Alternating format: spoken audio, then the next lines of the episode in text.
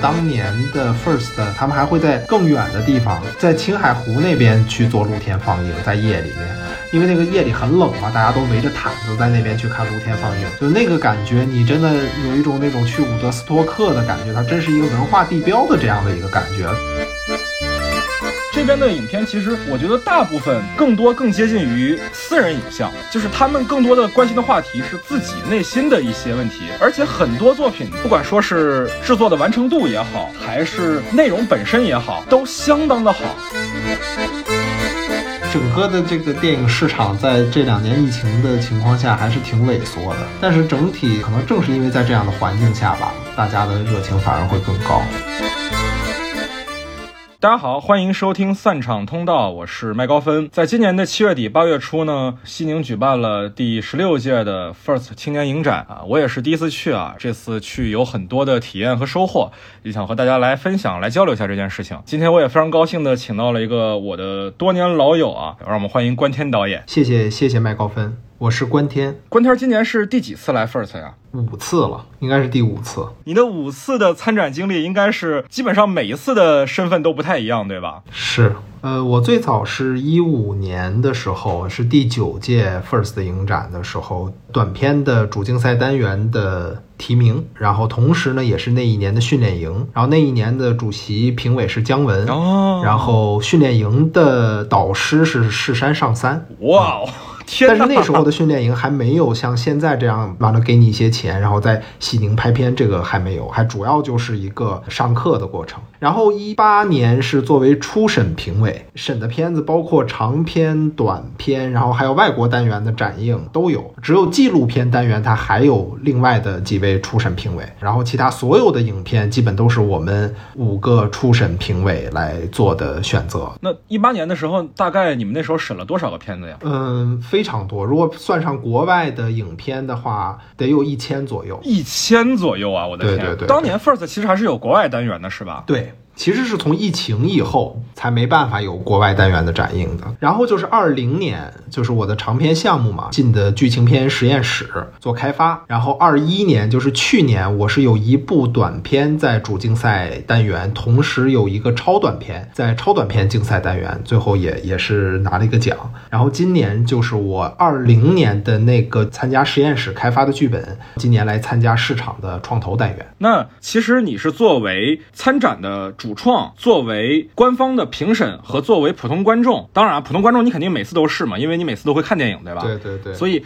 其实你是从三个立场上都参与过 First 青年影展，对吧？嗯。那就我自己肯定是一个身边的同文层里面是大家都比较关注独立电影这一块的，所以大家对 First 的关注度好像还比较高。但是其实我的高中同学或者说更早的老家那边的朋友，他们其实甚至可能很多人都不知道这个 First 青年影展它到底是一个什么样的活动。那作为普通观众来讲，为什么要关注他呢？他竞赛单元特别是长篇选择的影片，应该是这名青年导演的是前三部作品。那也就是说，他一定是一个青年导演的作品。所谓青年导演，我觉得肯定是我们就是中国电影行业的未来嘛，就是最青年的一代。然后至于像青年导演的作品跟成熟导演的作品的区别，我相信你今年第一次去，应该也有很多的感受，对吧？非常不一样，非常不一样。这种野性，这种多种多样，我觉得是可能非常独特的一点。虽然啊，我们要讲到 First 青年影展的时候，其实他们官方会反复强调，他们不是电影节。他们是影展，甚至在给志愿者的提的要求里也是，你绝对不能说错。这个点其实特别微妙，就是对于我们的听众朋友来讲，其实可能这都一样，但并不是的。北京国际电影节和上海国际电影节，他们是官方承办的电影节，在我们国内只有官方办的才能叫电影节，民间办的都只能叫影展。在这其中，First 应该是所有民办影展当中体量最大的了，甚至啊会一度让大家以为它是一个官方性质的活动，但并不是。但是你相比于那些官方办的电影节而言，其实比如说我们在北影节或者上影节，大家几乎都不会太关注他们的主竞赛吧，因为他们的展映的部分，就是经典回顾的部分，其实是最受大家关注的。你比如说，最近其实大家还在很关注这个北影节出了片单嘛，对吧？但是 First 它作为一个影展，反而是几乎都是新片的，很少有经典作品的展映。它主要还是以竞赛为主的，特别是它在以前的，就是还有国外的长片展映单元的时候，国外选来的片也都是当年或者前一年在各大电影节。里面，完了比较独立的这样的影片。刚才其实我们聊的更多是针对于影迷朋友为什么要来 First 的一个理由。那我觉得作为普通观众而言，能在这儿看到的是非常不一样的国产电影。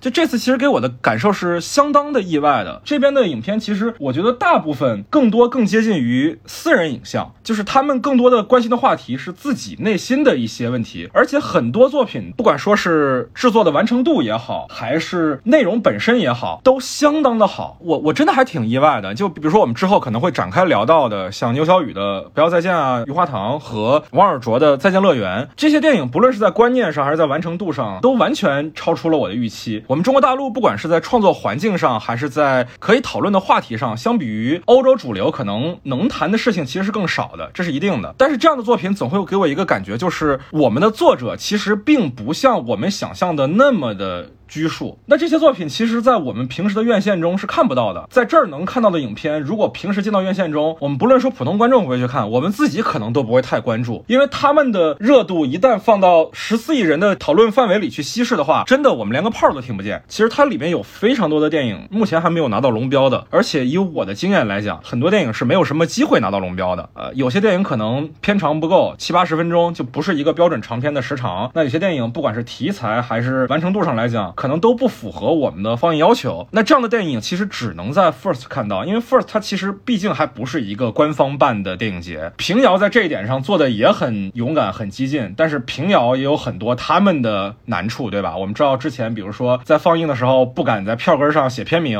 就观众坐进去都不知道自己要看什么样的电影，就是为了回避很多现状的困难。所以作为一个民间办的影展来讲，First 在这一点上，在自由度上是相当相当难得的。那接下来我们讲完这个为什么要关注 First 青年电影展的这个活动之后，我们再来聊一聊它其实到底有哪些单元和部分吧。其实它包括竞赛单元，它也有剧情的长篇啊，有记录的长篇，然后有短篇单元。他们的竞赛的部分其实还有一个单元叫超短篇嘛，我印象中是去年才开始有的，对吧？呃，应该是前年。哦，前年这个其实要求就更严格了。你像剧情长篇的话，它是一个小时以上；短片是一个小时以内。那超短片它的时长是要求在五分钟以内。除了时长的要求以外，它还有一个额外的要求，就是不用传统的摄影设备，比如说你用手机呀，或者用摄像头啊，或者是什么样的这样的方式。当然啊，其实我对这点是有些微词的，因为我是会担心电影这个概念给泛化之后会产生一个什么样的后果。我也不是说绝对看衰啊，但是还是会有自己的顾虑和担忧吧。我今年是在电影节的后半程，是和几个之前来过影展的媒体朋友一块儿合租的。他们就说，其实之前去年在看超短片单元的时候，当然我们说超短片可能还是一个短片之下的门类，但是你其实如果以短片的要求来看的话，你都不知道他们算不算，因为有些其实更像我们所谓的 vlog，或者说是那种油管上、B 站上会特别火的那种某个主题的科普或者介绍这一类的影片，你很难讲它真的跟电影这个概念有什么样的联系。我其实理解你说的这一点，其实这个更关乎于每个人对于电影的理解。但是我比较认同，就是谢飞老师前几年我看到他在一篇文章就提到，今天其实他在电影节的影展、影展、影展，我们慎重一点，影展啊，在影展的过程当中也提到过关于每个人都可以用影像去创作的这件事情。我觉得这一点上，可能对于超短片或者用对于手机拍摄来讲，还是一个挺有意义的一件事情。对你，其实今年我看 First 这边是官方邀请了两个导演来分别拍摄超短片，一个是接玩的导演纳加佐，他拍摄了一个超短片叫《零丁》，另外一个是邀请了这个最后的告别的导演张忠臣拍摄了一个叫《高速公路》的短片。这两个短片现在也都能在网上看到啊。《零丁》是一个很精致的、很概念化的一个短片，《高速公路》呢是张忠臣找到那个棒少年的主角马虎，拍了一个非常的短的情绪性的，也很有人文关怀的一个短片。可能这个是更能代表说影展官方啊对于超短片这个单元的一个理解，可能还是希望他会往传统的叙事艺术的方式去靠一靠，来讲一个故事或者传达一个情绪。行，那我们介绍完了竞赛单元之后，其实 First 还是有它的产业单元的，对吧？First 产业放映单元其实更对于业内人士开放的这样的一个单元，包括它的创投会，包括 WIP 就是制作中项目，然后以及成片了以后寻找买方啊、发行方，就这个是整个算是它的产业板块吧。对，其实这也是你今年参与的，对我参与的创投会的部分。那所谓创投会嘛，它就是各位导演带着自己的团队和剧本去寻找自己的制作的机会，去寻找制片公司的这么一个过程。它其实跟放映的关系就不大了，因为他基本上就是在台上讲 PPT，然后回答底下的评委的问题。你像今年的周冬雨啊、黄渤啊，包括邵艺辉啊，其实都是作为评审来参与到这个单元的。其实就你之前二零年参与的那个剧情片实验室，它现在也是带有展映部分的了。可能要跟大家解释一下什么叫这个实验室啊？实验室的话，其实是 First 会给你提供一个开发你的项目的一个机会。就比如说你有一个长篇的剧本，实验室的过程当中会在对你剧本开发的时候，请导师做顾问，会帮你匹配一些资源，因为它是本身就是 First 的单元嘛，所以当你的这个剧作项目更加成熟了，需要对接资方的时候，可能也会进入创投会啊，就相当于是它电影节的一个孵化系统。也就是说，实验室它相比于创投会来说，它是一个更前置的环节，对吧？是的，我那一年的时候，其实当时只选了三个项目，包括牛小雨的《雨花堂》也是我前一年的实验室的项目。我们的项目都是比较处于前期的阶段，所以做了很多的背景调查呀，然后请了很多的学者，然后大家一起摸索这个影片要走的方向。那除了这个产业部分啊，其实它还有一个环节叫训练营，这也是你参与过的，对吧？对。但我刚才也说的，就是训练营当年跟现在其实也挺不一样的。现在在西宁的期间，你会拍摄一部短片，同时他会给你每一个环节配备导师，比如说有摄影的导师，有表演的导师，也有导演的。导师，你在这个过程当中，其实就是一个各个端口的全方位的一个学习的过程吧。最后你拍出的成片会在电影节期间做一个全球首映。每一年的青训营的首映基本是一票难求，我从来没有机会能拿到票进去看。也就是可惜你当年没有拍，是吧？对对对，我当年没有拍。他那个压力真的非常大，因为他大家毕竟去过西宁的也很少嘛，所以你嗯前期的看景的时间也非常的紧。你还要去采购这些道具啊、服装啊，完了你跟演员的磨合的也时间也非常紧，我觉得那个确实压力非常大啊。当然也会很锻炼人。那个影片我印象中，First 这边的要求是整体制作流程，就是从开机到成片应该是一个星期左右吧？对对，大概两三天的拍摄，两三天的剪辑，还有一两天留给声音和调色这一块的。基本上声音调色的过程完全都是大家可能二十四小时在连夜的搞的状态，因为我之前。有几个朋友去做了这个摄影师拍这个训练营那，就是真的是到后面非常非常的辛苦。电影节期间就找个沙发就坐那儿，赶紧再去调色啊，再去做后期啊，都是这种状态。我们之前有一期节目是对话了一个青年导演，叫陈云，他也是当年在 First 训练营的参与的导演。他那时候导师是曹保平嘛，今年是张律导演，我记得是。对，每次的训练营配备的导师也很全面嘛，我刚才也提到。而这些导师在跟你这么亲密的合作过程当中，很有可能对你之后的创作是能够起到更直接的帮助的。那其实除了刚才我们提到的新片的竞赛、面向产业的放映以及训练营以外，First 青年影展它和所有的影展电影节一样，也都是有自己的那种经典的部分的展映。你像今年香港版的《一代宗师》，也有黄建新导演的《站直了别趴下》，然后也有一些我个人觉得有点政治色彩比较浓的主旋律影片，像《开国大典》、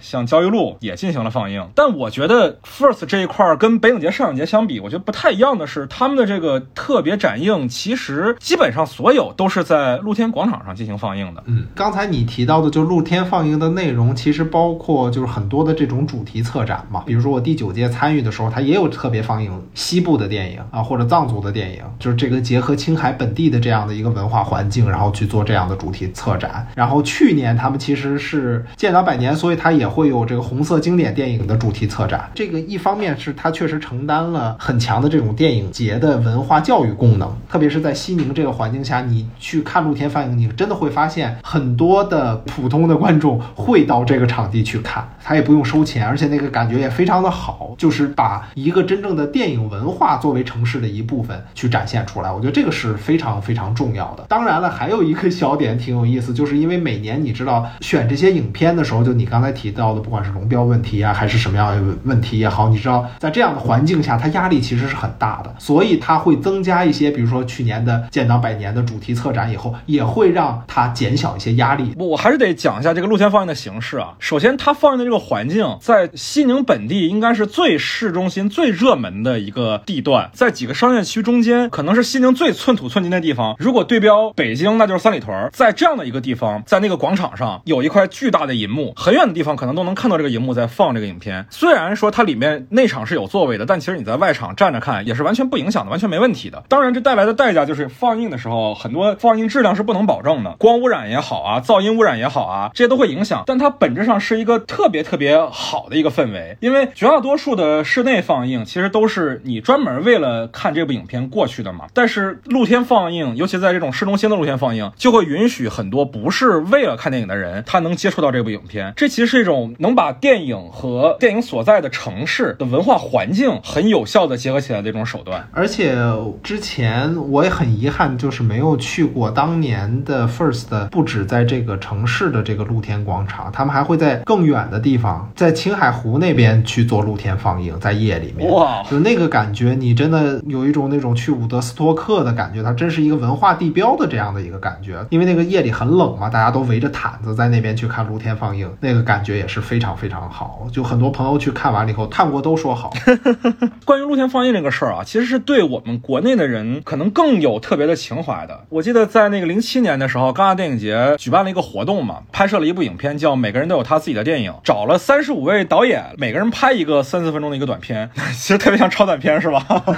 其中张艺谋所拍摄的部分就叫看电影，他那个就是在讲说西北的一个小农村里，组织了一次露天放映，村里所有的人不管什么样的身份、什么样的背景之间有没有矛盾，在那个时刻，在那个银幕亮起来的时刻，都坐在那儿就是看电影，那个画面其实特别感人，还是很美好的。对对对对对，电影是有力量的，在那个时刻，光是有力量的，影是有力量的。而且这是一个电影文化自然生发的过程。那接下来我们来聊一下，说这一次的二零二二年的第十六届 First 青年电影展，你自己作为一个来了很多次的参与者，然后我作为一个第一次来的参与者，我们的体验是如何的？我我觉得我比较直接的感受就是，整个的这个电影市场在这两年疫情的情况下还是挺萎缩的。你可以从从最终竞赛单元的选片的量的减少，然后包括市场嘉宾的减少，甚至于你可以看到伴手礼的减少，这些方面你都能够感觉到整个这个市场肯定还是有影响的。啊，以前都送什么呀？你像往年都会发布袋，里面有各种赞助商送的礼物，但今年是发的纸袋。但是整体我觉得，不管是工作人员、志愿者，还是去到那边的资方、创作者，大家的热情还是很高的啊。可能正是因为在这样的环境下吧，大家的热情反而会更高。对对对，今年其实很早就有一个概念嘛，叫没有观众的影展。因为今年疫情原因，就是 First 没有开放这个观众的注册通道，所以来的人其实都是嘉宾，要么是媒体嘉宾，要么市场嘉宾，要么就是主创，基本是由这些人构成的。其实我自己的感受，我没有在现场体会到这个所谓没有观众的感受，因为人还是非常的多，大部分的场次我看的时候都是满场，这还是非常非常的让我意外的。不过我不知道是 First 一直有这个个问题啊，还是今年的意外情况特别多。我自己在这次电影节的整体一个体验，其实有很多的遗憾吧。首先就是志愿者那个事儿嘛，就是 First 对志愿者的生活条件的安排、一些工作上的交代，其实都是有很多问题的。绝大多数的志愿者都是天南海北从中国各地过来的，这事儿也是非常的让我难以置信的。就是 First 的两百多个志愿者，真的是从全中国各个地方来到这里的，而且是自费来到这里的。在这样的一个情况下，几乎所有来到这儿的人，我们都可以说是用爱发电的，完完全全就是凭借着自己对于 First 青年影展、对于电影的热情来的。但是却发生了很多不是特别愉快的事情。一方面是跟当地的一些机关部门，就是志愿者在进行工作的时候产生一些摩擦，但是 First 在处理这些事情上，官方处理的不是特别的能照顾到两边吧。但我觉得这个也确实很难做。我也理解 First 这边的难处啊，就是因为疫情的现状嘛，因为他们是民办的一个呃没有官方背书的这么一个背景，所以其实他们在做很多事情的时候，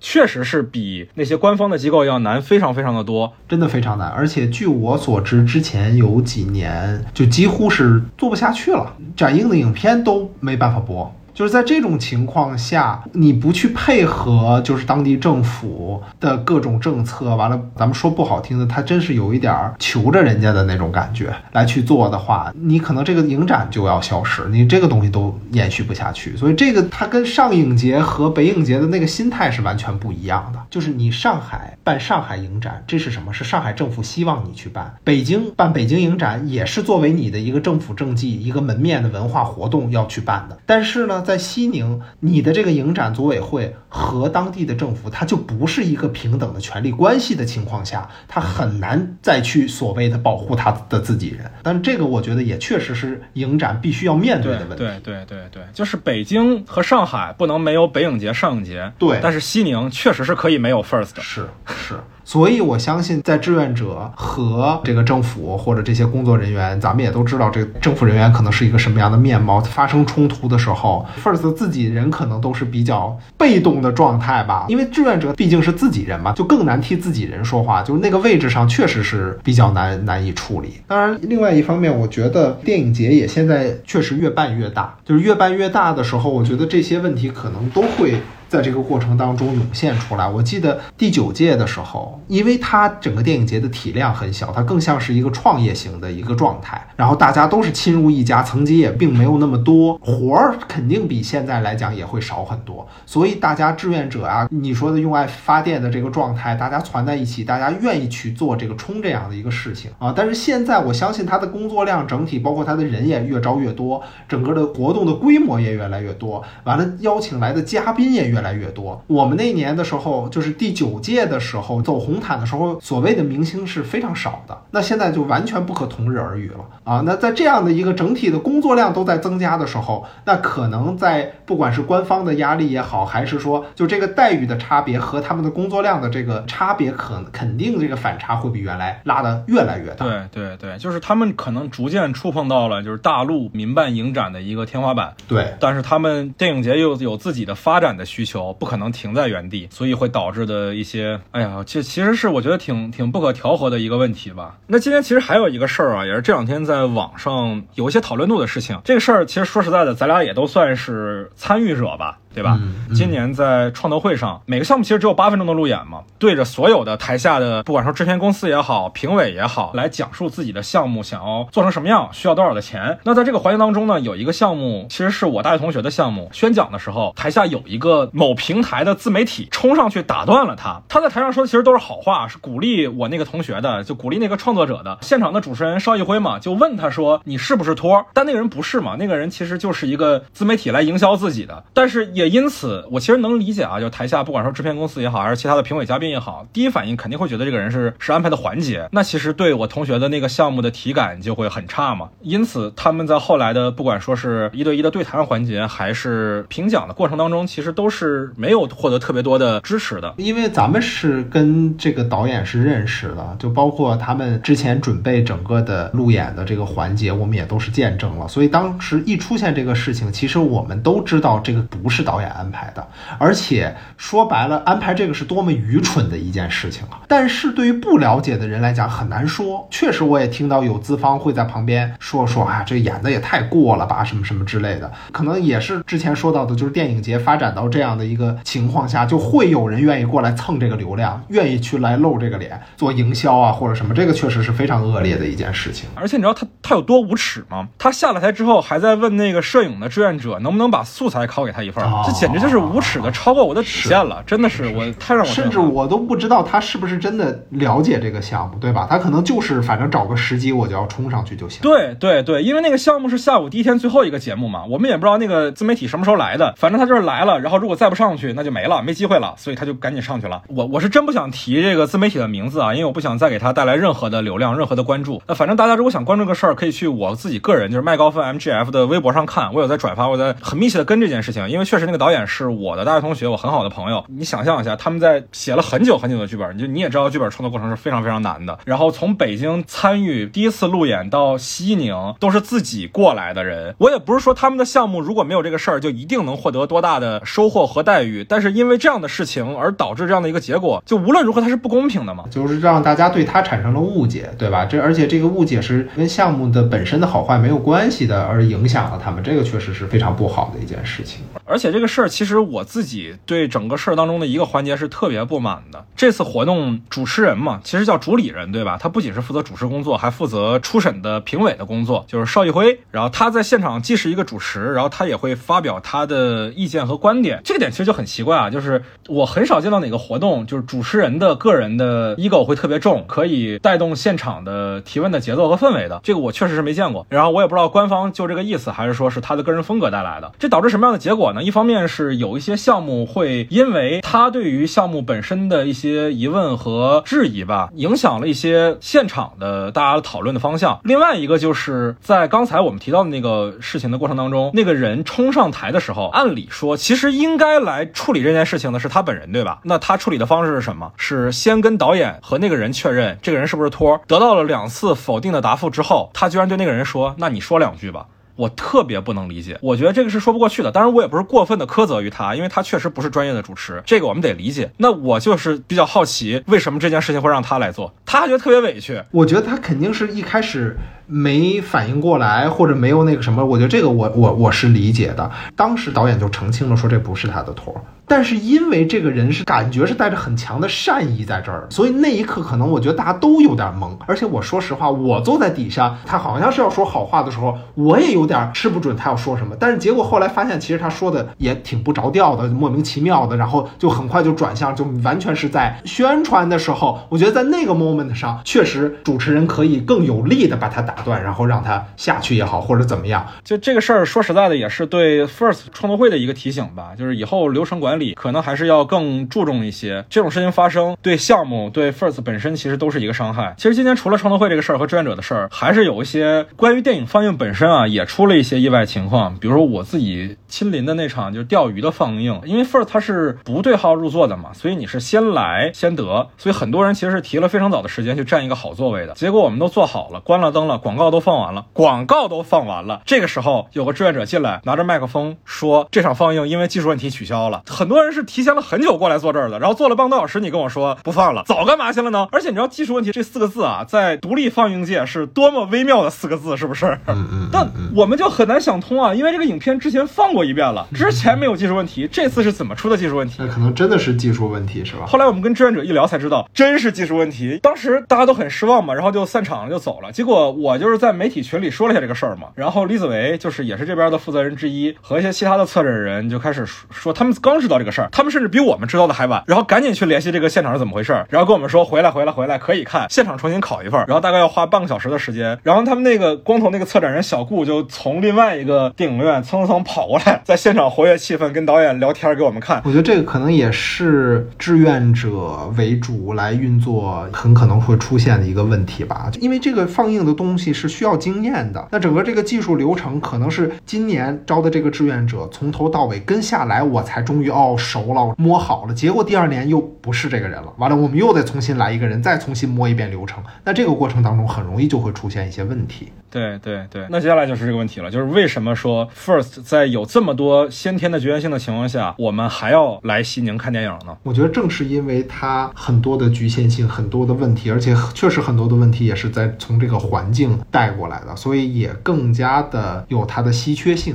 就像你刚才说的，我们看到的这个影片，针对青年导演的影片，有那个两万块钱的、二十万块钱拍的这样的长片，你如果不在这个平台，你很难想象在其他的电影院或者是网络，还是在什么平台能够再去看到这些青年导演的作品。特别是在国内其他的，不管是偏独立的还是偏青年的影展，有很多可能跟他一样的做的比较久的影展，现在。慢慢的都淡出了我们的这个视野。当然，我们也希望能够有像这样的性质的影展会更多，形成一个更良性的这样的一个互动，良性的一个竞争，可能对电影年轻的创作者会有一个更好的帮助。嗯。我觉得当我们在骂 First 的时候，其实我是也挺希望说，网友也好，观众也好，听友也好，大家都能思考一个问题，就是为什么 First 都有这么多缺点了，我们还只有 First，没有其他的民漫影展真的能与之匹配？我觉得这不是 First 的问题。是的，哎呀。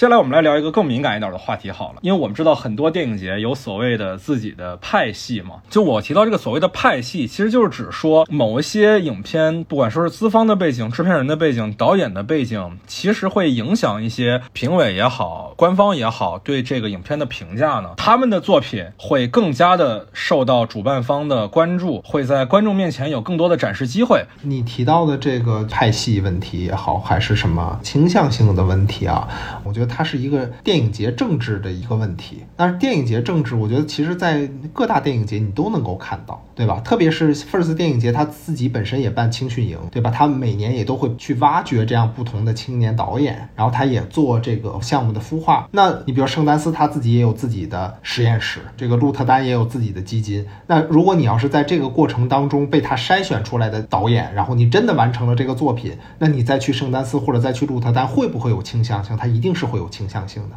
包括戛纳的。导演，你再投戛纳会不会有倾向？当然会有，所以我觉得这个是本身的电影节政治没办法避免的这样的一个一个问题。然后，因为我自己也做过电影节的初审嘛，其实其他的我没法谈，我只能从我个人的一个经验上来谈。就是我们当时五个评审，呃，其实组委会啊或者什么的时候会提示说，哦，哪些片子这个导演可能是我们之前来过 First 的可以关注的这个导演。但是从我们的角度上来讲，如果我们觉得这个片子不够。够好，或者我们有别的想法，其实从组委会的角度上来讲，并不会所谓的内定，或者是给你形成压力，这个其实是没有的。从我做初审的角度上来讲，我觉得它并没有影响我们去评判这些影片和入选影片的这个样的倾向性。其实我们做那个初审的时候，那一年有那个像《郊区的鸟》啊啊，包括牛小雨和王尔卓的这个短片，后来现在发展了长片，正好今天牛小雨和王尔卓的长片也都再次回到 First。那他们就是所谓的 first 的出来的这个导演嘛，对吧？但是当时我们选片的时候，他们跟 first 其实没有关系，我们就是觉得哇，这个片子真的很好，然后我们选上了。甚至于我们当时做初选的时候，我们可以不提名字吧，但是一位跟 First 的关系非常近的，而且其实是更成熟的电影人，他的自己的这个处女作，如果说是所谓 First 的戏的这个概念上来讲，那更应该选择他的影片，但是其实也并没有。呃，你刚才提到那个电影人之前是一直做演员是吧？是做演员做已经比较成熟了，是是。然后这是他第一部做导演的作品是吧？对对对对，很好的演员啊，对。对，那我自己的感受吧，就是你刚才有提到一件事儿，就是 First 这边其实都是青年导演嘛，因为要求就是前三部长篇作品嘛，所以其实很难形成一个像戛纳那样的派系。比如说我们提到戛纳，肯定都会想到多兰，就拍了就进戛纳，拍了就进戛纳，然后或者说是柏林的红双秀这种的。但是除了刚才关天说那点啊，就是 First 会对自己孵化的项目有更多关注以外，当然我觉得这是比较好理解的啊，因为他们决定去孵化一个项目的时候，其实是是一个筛选的过程。对对对。对，我觉得其实他们在那个时候就已经说认为这个项目有它的价值了，然后在之后就把这个价值兑现，其实是很正常的，很符合逻辑的一件事情。那我自己是觉得 First 青年影展在这之上，其实还有另外一个特点吧，就是他们好像会对藏地电影或者说藏语电影、西藏题材电影有更多的关注。就首先今年的这个一个和四个嘛，他拿了三个大奖，最大的奖，最佳演员、最佳导演、最佳影片。今年的所有的露天放映几乎都是围绕着，比如说。像超短片的集中放映、训练营的集中放映，或者说是经典回顾这些特殊展映的场次，在所有的主竞赛单元的影片里面，只有一个和四个在露天放映进行了展映。其实，在评奖之前，我觉得这 First 这个主办方对一个和四个的关注度，或者说给他提供的面向大众的平台，就比其他影片要多一些。然后，同时今年主竞赛还有一部叫《千里送鹤》的影片，它也是一部藏语电影。如果说这是影响判断的标准，我觉得可能也确实是。但另外一种程度上来讲，我觉得这可能。也是所有电影节都会存在的一个现象吧，就是地缘问题。因为西宁嘛，它是青海的省会，青藏高原嘛，所以其实青海跟西藏的文化是非常近的。那我们看其他电影节的时候，你比如说像戛纳，很明显会更加关注法语电影嘛。多兰为什么作为一个加拿大人会更受到那么大的关注，就是因为他的创作很多是基于法语创作的。然后再包括金马，虽然它是一个华语影展啊，但是它肯定对于台湾电影的关注度要比其他地区的还是要高一些。就是虽然地缘是影响电影节选片的一个因素之一啊，但是。我觉得也无可厚非。其实，我觉得你其实刚才提到的这些信息，其实包含了很多的小的内容。就首先，我觉得你关于地缘的这个解释，我也是认同的。所有的电影节都会对相关的这个城市啊，这个地缘是有倾向性，是一定的。至于你刚才提到，就是说这个露天展映的这件事，因为我今天确实没有去看这个露天展映的部分，但是我知道，就是以往其实每年它都会有一些主竞赛的影片会选做这这个露天放映的影片。那他们选择的一个很大的标准，就是因为他面对的观众是更多的普通观众，所以他会选择一些要么就是比如说藏地电影。跟当地有更好的沟通，或者前年的电影有一部蒙语的电影《哈日夫》，它也是一部对观众非常友好的电影，看了也很开心的影片，所以也会在这边呃露天放映啊，所以这个程序是差不多的，以及他会选一些更偏类型探索的影片，所以说呃可能一个和四个，它既是一个藏地电影、藏语电影跟地缘相关，同时它也是一个高度类型化的电影，而且我知道它的观众评分应该也蛮高的，就是证明它对观众的这个开放。性也很大，这个也是一个很重要的因素。但是呢，你要说到这个，我其实是想提一点，就从因为最后评奖这一块儿，在电影节的这个过程当中，我们看到就是它有二十万的电影，有两万的成本的电影，也有就是完成度很高，我相信投资也会更成本会更高的这样的影片放在一起进行这个评奖。我觉得这个可能确实是一个需要从规则制度上去考量的一个问题，因为可能在以往或者之前早些年参加电影。它不存在这个问题，就是因为大部分的青年导演他面临的资源都很少，彼此差距不会太大。但是随着现在的这个发展的过程当中，可能这个差距会越来越大，特别是这个影展的整个的规模也越来越大。我认为某种程度上，制度设计上是需要去考量的。啊，就是你两万块钱的影片和一千万的影片，你放在一起评奖，我觉得多少会有一些量级上的差别，它一定质量是不一样的。我我包括举一个例子，比如说圣丹斯电影节，我们都知道它起家就是一个非常非常棒的一个独立电影节，来的电影人也都是非常独立的，可能预算成本都会很低的。但是在随着发展过程当中，我们今天看到的圣丹斯肯定不是当年的圣丹斯，他选择的所谓的独立影片，其实你一看他有非常大的演员，他可能不是那个。传统的大的电影制片厂，但是它的资源、它的预算都非常高，所以这也是为什么在圣丹斯发展了一段时间以后，会出现了 Slam Dance 斯兰丹斯电影节。我不知道你知不知道，它是也同样每年在犹他的帕克城，而且也是同时跟圣丹斯在电影节进行期间，他会举举办斯兰丹斯，而且斯兰丹斯现在也是美国非常顶级的独立电影节。斯兰丹斯的创始人就是那一批当年就是因为他们的做的片子还是很低的。成本，然后就根本没办法入圣丹斯法眼的那些独立电影节，他们觉得圣丹斯已经不是那个独立电影节了，所以他们要自己再做出一个当年的圣丹斯，所以他们进行了斯兰丹斯，是一个落选秀的沙龙，是吗？也可以这么说，或者说它可能是圣丹斯创建时候的模样。但是圣丹斯之所以不是当年的模样，我觉得一定是这个电影节在发展过程当中必须要经过的过程。他做到这个级别，他做到了一个世界知名的独立电影节的时候，那来投的电影节。和当年那些最极低成本的零成本的电影一定是不一样的，所以我觉得国内西宁影展也会面临这样的一个问题，在这样的一个 历史发展阶段，它现在也是会吸引到有更多资源的这样的青年导演，会投更加完成度更高、更成熟的影片，这个当然是很好的事情。但同时，那些更低成本两万块钱拍的这个片子，是不是也可以有一个更多的一个独立精神的这方面的一种鼓励？我觉得这个。也是有必要。是的，是的，是的，是的。今年其实讨论的很多的一个话题嘛，关于 First，就是所有的得奖影片都算是独立电影里的大制作了，很大一部分都是拿了龙标的。你比如说最佳影片的一个和四个，它是已经在东京展映过了的，然后也是拿了龙标的作品，监制还有万马才旦。然后我们再看拿了呃，也是另外一个最佳演员奖的何处生长，它也是一个拿了龙标的影片。再包括接娃儿，他也拿了两个奖嘛，对吧？对他也有评委会大奖。对评委会大奖和这个特殊艺术贡献奖，这个片子本身之前就已经在戛纳都入围过一种关注了。那回到国内，它更是一种降维打击了，其实是。而且它本身也是拿了龙标的，由管虎监制的影片。其实我们说到相对来讲背景可能比较薄弱的，像《余华堂》，它也是 First 这边孵化出来的影片，它的制片人是高一天。就是这些影片，他们的制作体量远在我们知道的那些特别特别就是在贫困下以下的影片之上的。你比如说今年的那个之后的一。周或者说钓鱼这类的影片，其实可能十部一百部加在一起，可能都没有那边一部的成本要高。对，所以我觉得这个平台上，我们既需要看到非常好的所谓的独立影片里面的大制作，我觉得一定是要看到的。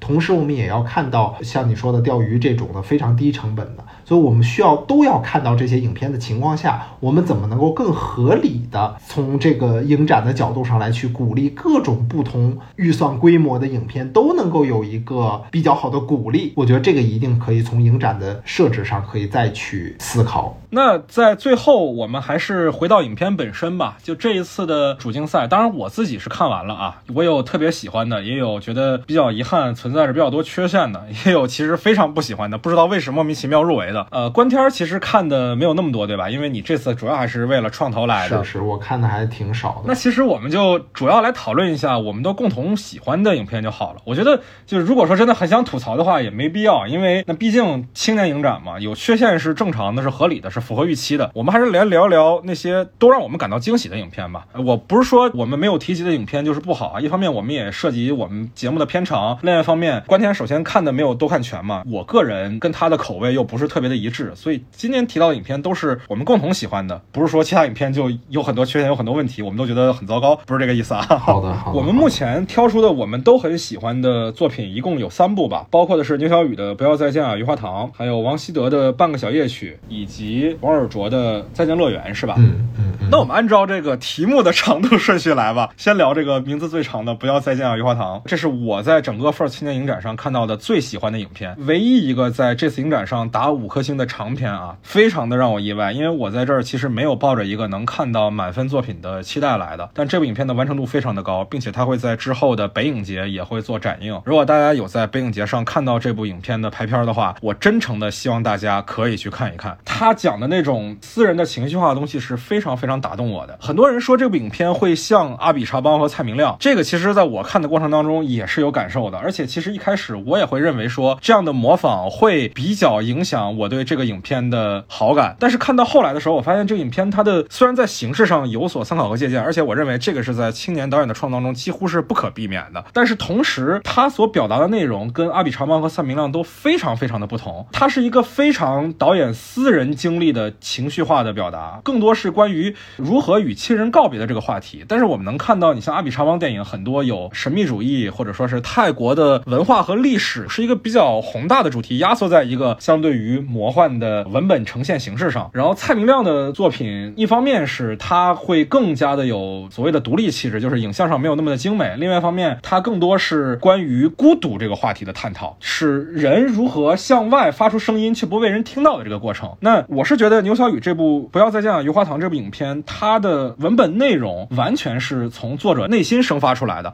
他的视听语言也好，他的创作方式也好，他创作方式是非常特别的，里面有很多打破低俗堵墙的内容，而且结合的也很好，没有让人觉。得很生硬，这个东西是从它由内向外的，它不是一种客气式的模仿，所以我真的是非常非常非常喜欢。现场的时候，有一个观众也问到，就刚才你提到关于就是阿比查邦啊这个相似的问题，其实导演也给了一个解释，我在这儿可以也稍微解释一下，就是导演其实在。很小的时候可能看过阿比查邦的电影，但是呢，其实他一开始的时候没大能够看得进去，就他也不明白这个导演为什么好。但是呢，他在自己创作作品的时候，因为我也看过导演之前自己创作的短片啊，在这个过程当中，就像你说的，它是由内而外生发出来的一个风格。所以当他拍出来的这样的风格了以后，他再去回看阿比查邦的电影，他才觉得哇，这个东西其实跟他是有很强的这个共通性的。这是一种殊途同归，对吧？对，特别是你当你接触了。牛小雨这个导演的时候，就像你说，你会发现他的作品和他本人内心的这个气质是非常贴合的。然后呢，因为我之前看过他另外一个可能更粗简一点的版本，我觉得这两个版本之间间的变化还是挺明显的，特别是很多层的这种时空。它影片里面牵扯到很多的时空，包括你说的打破了第四堵墙以外，它还有另外一个时空，对吧？所以它这些时空有一种非常细腻的方式勾连在一起。它前面可能会铺的一个很小的一个很有趣的东西，完了。后面再给它绕回来，然后把这些东西再勾连起来，你会解读出来哦，每一个人物和他梦境当中人物是怎样的一种勾连，慢慢的呈现出来。我觉得这样的一个细腻的处理。理方式比我之前的版本看的会更加的顺畅，你就会感到他的这个思考的过程其实是非常非常的细致的。哎，其实这个事儿还挺常见的啊，就是非线性叙事的影片往往能在剪辑当中获得二次生命的爆发。没错，很有趣的现在，同时我觉得这一定也是一个非常痛苦的过程，对他不断的要去重组重构的这个过程。而且我蛮惊讶的一点就是，我以为他这个故事在一开始的时候可能就是一个比较松散的线索的一个组合，一个拍摄的方式。但导演的意思是说，他其实是在剧本阶段就做了非常精细的，所有的细节的东西都是设置的非常的清晰啊，它不是一个就完全特别感性的一个过程，因为影片的画面的质感或者感觉它其实还是一个比较偏感性的一个体验。但是呢，虽然是有了一个非常细致的剧本，但是在后期的过程当中，它其实也是会经历一个打散完了重新组合，然后重新去勾连的、重新试验的这样的一个过程。对，而且其实你知道，我们那场映后啊，制片人有聊到说，其实现在所呈现出来的版本，其实还是有有所遗憾的，因为最早导演还构想了一个关于未来的时空，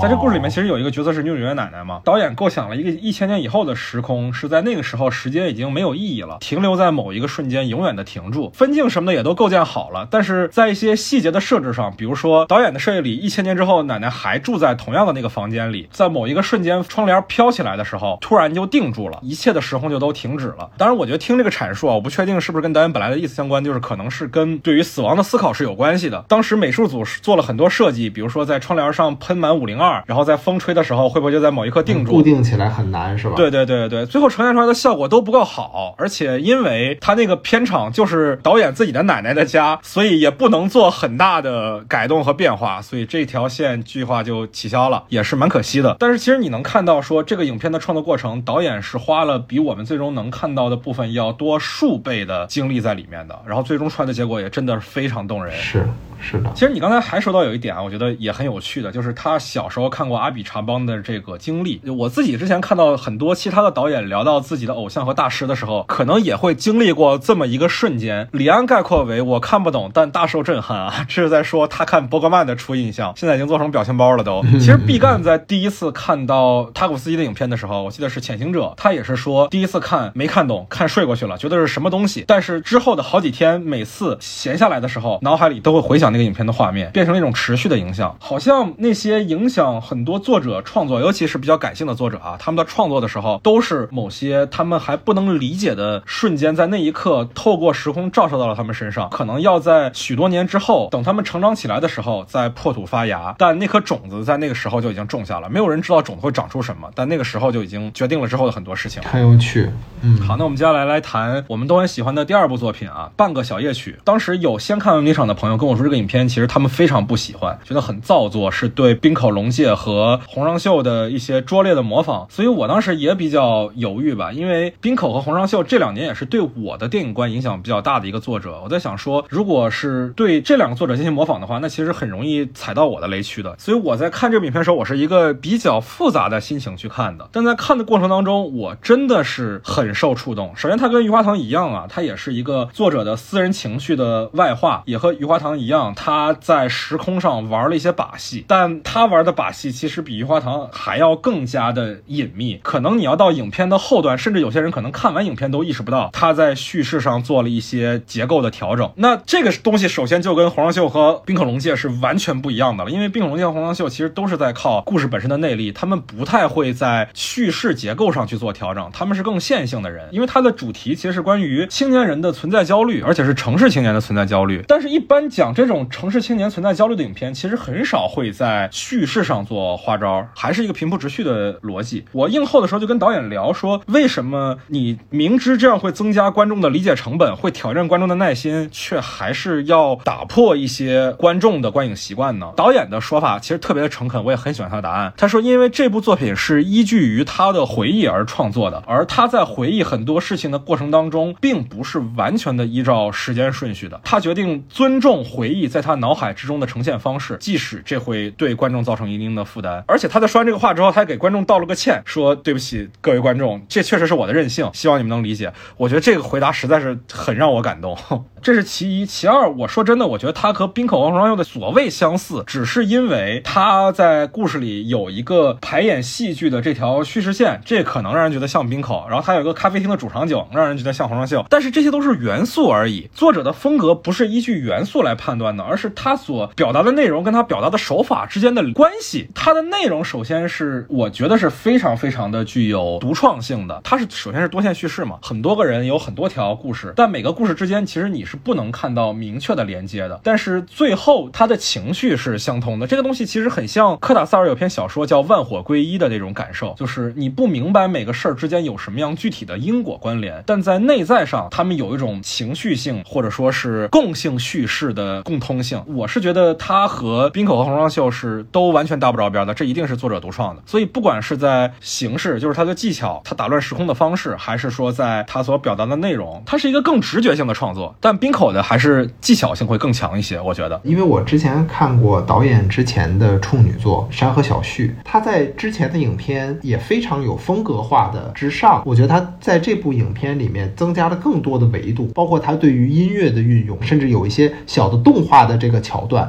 你都让会觉得在之前的这个形式上是有更多的维度上的一个拓展。其实这跟我们刚才提到的《余华堂》不一样啊，因为这部影片目前它是没有拿龙标的，对吧？可能对于绝大多部分的听众都未必能看到这部影片。就是如果有机会能看到的话，一定这还是要争取去看一下。它是一部气质非常独特的国产电影，就是跟我在这次影展上看看到的其他影片真的也都不太一样啊。其实今天我们聊的三部影片都是非常的作者的个人化的作品，就是他们在作者电影里都算是很作者电影的作品了。对对对，很个人化。我要再补充一点，就是这个导演拍这部影片，包括他的上一部影片，简直就是我觉得是一个小成本创作的一个典范。然后，而且它的效率非常高。《山河小旭》是去年的主竞赛，完了今年马上这个半个小夜曲就就拍出来了，而且他现在也应该在酝酿拍摄他的下一部作品。当时看到他发组训的时候，我还蛮惊讶的，就这么快就能又写出来一个剧本，又来再拍。其实你多少会对他的内容有所担心，但是当你看到这个作品的时候，你一下子就那种惊喜感就非常强。就是他不光是效率非常高，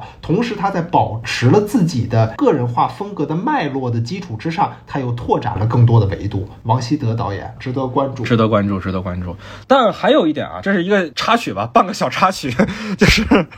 我在看这部影片的过程当中，前排有人评射，我是坐在七排的，六排往前其实都是预留席位，要么是嘉宾，要么主创。我当时在想说，既然已经是预留席位的人了，为什么还会评射？我就制止了。结果我制止的时候，那个人居然还回过头来看我，好像说是我不该制止他一样。我当时其实很疑惑啊，这为什么会这样？结果映后的时候，我发现刚才评射的是这个片子的男主角，我我不太能理解啊，因为我觉得观影礼仪这个事情是一个通识，更何况你还是一个电影的主创，就不太应该犯这样的错误。那我我有一个好奇，那如果导演想在剧场评射自己的作品，你觉得这个当然是不行的了，当然是不行的了，当然是不行的了。我之前其实有一期节目专门讲观影礼仪的事儿，其中提到评射为什么是错的，有三个原因，一个是版权原因，那当然导演本身是版权方的话，他自己拍可能版权原因这是可以回避的。另外一个是影响其他人观影，因为手机亮屏一定会影响。那如果你是导演自己包场看，也许这个点也能解决，但第三个原因是一定解决不了的。第三个原因是你对作品原本画面的扭曲，就是你拍摄翻拍嘛，它肯定会对构图、对色彩。如果你是录像的话，可能还会对声音有影响。摄影师和录音师他们花了那么多的精力，因为你的评摄就被扭曲了，然后最后可能呈现在社交媒体上的是一个不正确的版本，那其实对创作者是一个伤害。那当然，这是因为我是学摄影出身的，我会比较在意这一点。哦，那你真的好严格呀。那如果要是导演自己只是想拍一下自己的片，告诉他妈说：“你看我的片子终于在大荧幕上上映了。”那为什么不拍映后交流和电影票和海报呢？嗯 对不对？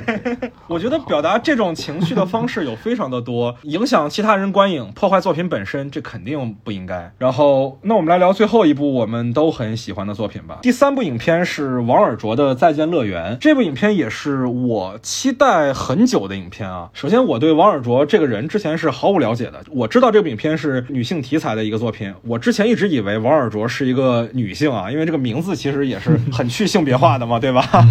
其实直到是放映完了，他上台，我才意识到哦，导演是一个男性。另外一个点是，本片的摄影是黄树立，黄树立是我在电影学院的师弟，然后他今年他的一个短片作品也入围了了戛纳电影节，最后拿了库尔棕榈奖，叫《当我望向你的时候》。那部作品其实现在网上有资源，但是我希望大家不要去看，因为就是那个资源首先是倒流出来的，然后黄树立本人对于这个意外的传播其实也是很不开心的。所以如果大家有机会的话，还是等待正版放映的机会吧。有线上电影节或者说是一些独立的放映，尽量还是不要看网上那个盗版的版本。我们说回到《再见乐园》这部影片啊，也就因此我其实是对这个影片是有比较高的一个期待的。但是其实我有之前就看了这场电影影的朋友跟我说，这个影片他们非常的不喜欢。他们的说法是，这个影片其实就是一个配文 PPT。所以在我看之前，我就对他的影片的形式是有一个预期的。但我在看的时候，其实是很受感动的。可能在我的朋友的眼里看来，那是一种 PPT 式的电影语言，但在我这儿，它的背后的逻辑是很合理的。他的电影的摄影基本上我们可以用几个词来概括：首先是固定镜头，另外是它都是封闭构图。什么么是封闭构图呢？就是它在画面外几乎是没有信息量的。它在拍一个人的状态的时候，是不需要你关心到画面外有什么的。与之相对的，什么叫开放式构图？就是我们会意识到画面外有一个东西正在发生。那比如说有些正反打是那种带着关系的正反打，那种可能就算是开放式构图，因为我们知道画面外还有一个人。但这部影片它的所有的构图都是封闭式构图，我们只需要看到画面内的信息。然后在画面内所有的内容几乎都是非叙事的，跟影片的旁白它没有那么直接的联系。它的叙事内容几乎都集中在旁白里，他的画面只提供一个情绪的引导。然后还有一个点，他的演员表演永远是动作的一部分。比如说拍他父亲做菜的时候，永远就是做菜的过程；拍一个人吃饭的时候，就是吃饭的过程中间的一小段。他没有一个动作从开始到结束的过程，他只是一个状态的展示。我映后的时候向他提了一个问题，这些东西都是很反我们对于电影的常规认识的。你是如何提炼出这样的一种方法呢？然后导演说他自己之前的工作经历是以拍纪录片为主的。然后这个影片在创作过程当中，其实也是受了很多纪录片创作风格的影响。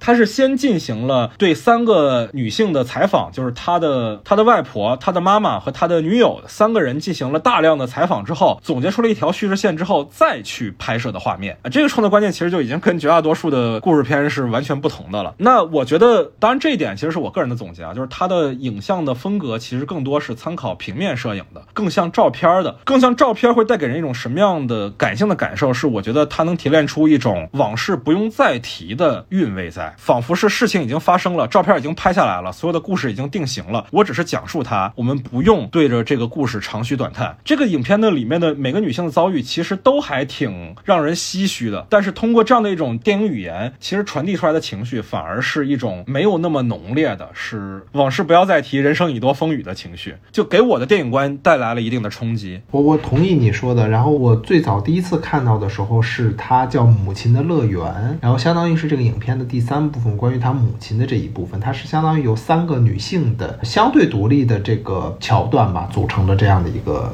影片。然后在看《母亲的乐园》的时候，我就确实被深深的打动。母亲的这个桥段里面所体现出来那种人生的维度，我觉得是特别让你唏嘘的。很长的这个母亲人生的这种变化，它的跨度在那一个篇章里面展现出来的。哪怕在现在的这个长篇里面，母亲这个桥段也是最打动我的那一部分。它虽然是一个女性的人生的故事嘛，但是我觉得它其实是每个人都会遇到的这样的一个问题，就是在你年轻的时候抱有着对生命的幻想，然后在慢慢的你面对真正的生活，去面向平庸的时候，你还要不要去保有你内心的那样的一个激情？我觉得这个是无论男女都会面对的啊，特别是他这个片子里面这个母亲和父亲的反差还是很强烈的啊。但这样的情况，我觉得在我们生活当中是经常会遇见的。你跟你的另一半，可能你们没有那么多的共同语言，不能够真正的理解你想要做的事情或者你的理想是什么，但是你依然要面对这样的生活，那个东西是非常非常打动人的。特别是在他用送别的那首歌，然后穿成了这个独立的篇章，你就感觉到非常的有有韵味。特别是有意思的是，在这个篇章里面，它还有一个镜头经常会出现的，就是一个俯视的视角。呃，小花园里面有一对男女的学生，完了在那里玩耍。啊，然后好像是肯定你能够想象得到，他们一定可能是彼此试探、彼此暧昧的那样的一个感觉。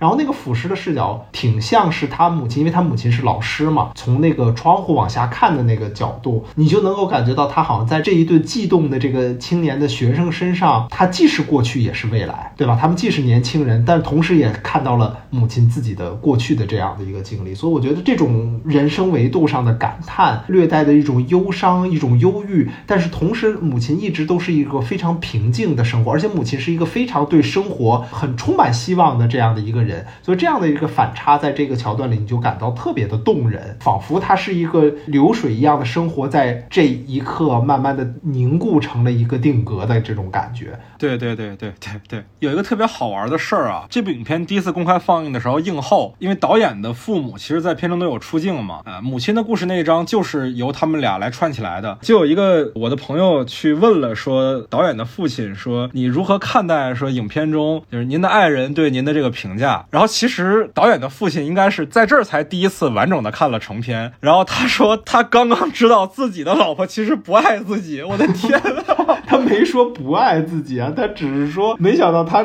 对他是这样的想法，他恍然大悟。好的好的，他恍然大悟。对哇，这个实话讲，我觉得这个人生况味其实不比影片本身要轻了，这个也是非常深厚的一句话。其实你在看那一个桥段的时候，我觉得我心里也会暗暗在想说，哇，那这个父亲他到底看到这个桥段的时候到底是什么感觉？对，哎呀。这部影片是有龙标的，所以之后可能会走各种各样的国内的电影节，也有可能会进行公映。当然，这影片的类型也决定了它公映的范围不会太大。所以还是那句话，大家如果有机会的话，一定要去看一看。那今天关于这个二零二二年的 First 青年影展，可能有一些不能完全呈现在节目里的，也欢迎大家跟我们做后续的讨论。欢迎在评论区留下你的看法，也欢迎加入我们的听友群，在微信上搜索 After Cine，添加我的个人微信号就可以申请入群了。我。和关天都会在群里跟大家做后续的交流，也欢迎大家关注我们的官方微博“散场通道 After Cine”，也欢迎大家在阿发电上支持我们，我们会给在阿发电上为我们发电的朋友制作加长版的节目。那希望我们大家都可以明年在西宁相见，